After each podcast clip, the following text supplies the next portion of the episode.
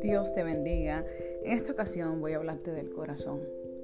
Eh, el mensaje creo que voy a romper un poquito el esquema, romper un poquito lo, cotidiano y quiero hablarte como si estuviéramos tomándonos una taza de café.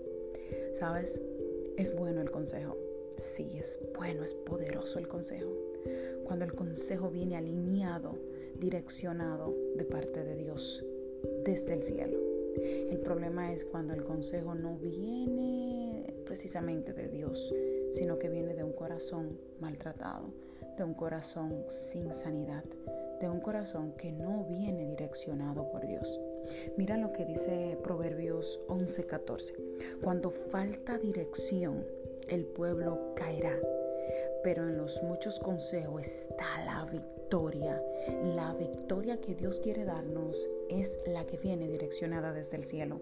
Cuando no caminamos direccionados por Dios, cuando la respuesta a nuestra necesidad no viene por la oración, por la palabra, por la plena voluntad de Dios, estamos presto a caer. Así que debemos de tener cuenta de quién escuchamos consejos. Pero mira qué palabra dice Proverbios 12:15. En la opinión del insensato, su camino es derecho. Siempre creemos que estamos correctamente bien cuando tenemos un corazón totalmente insensato, cuando no queremos escuchar el consejo de los demás, cuando creemos que nuestro pensamiento es el correcto, cuando creemos que lo sabemos todo. Es muy, muy seguro de que vas a caer, de que vas a fracasar, de que el pueblo caerá, como dice el proverbio anterior.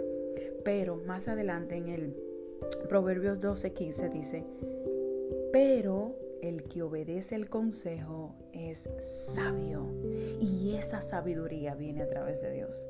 Esa es la sabiduría que te estoy hablando, esa dirección viene del cielo, viene a través de su palabra, viene a través de una intimidad con Dios, viene a través de la oración. La oración siempre te va a llevar a lo correcto, a la voluntad de Dios. Es la que te va a direccionar al propósito que Dios tiene para tu vida.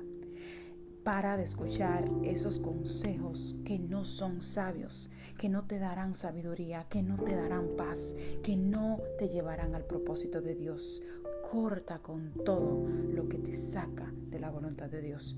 Dios te bendiga.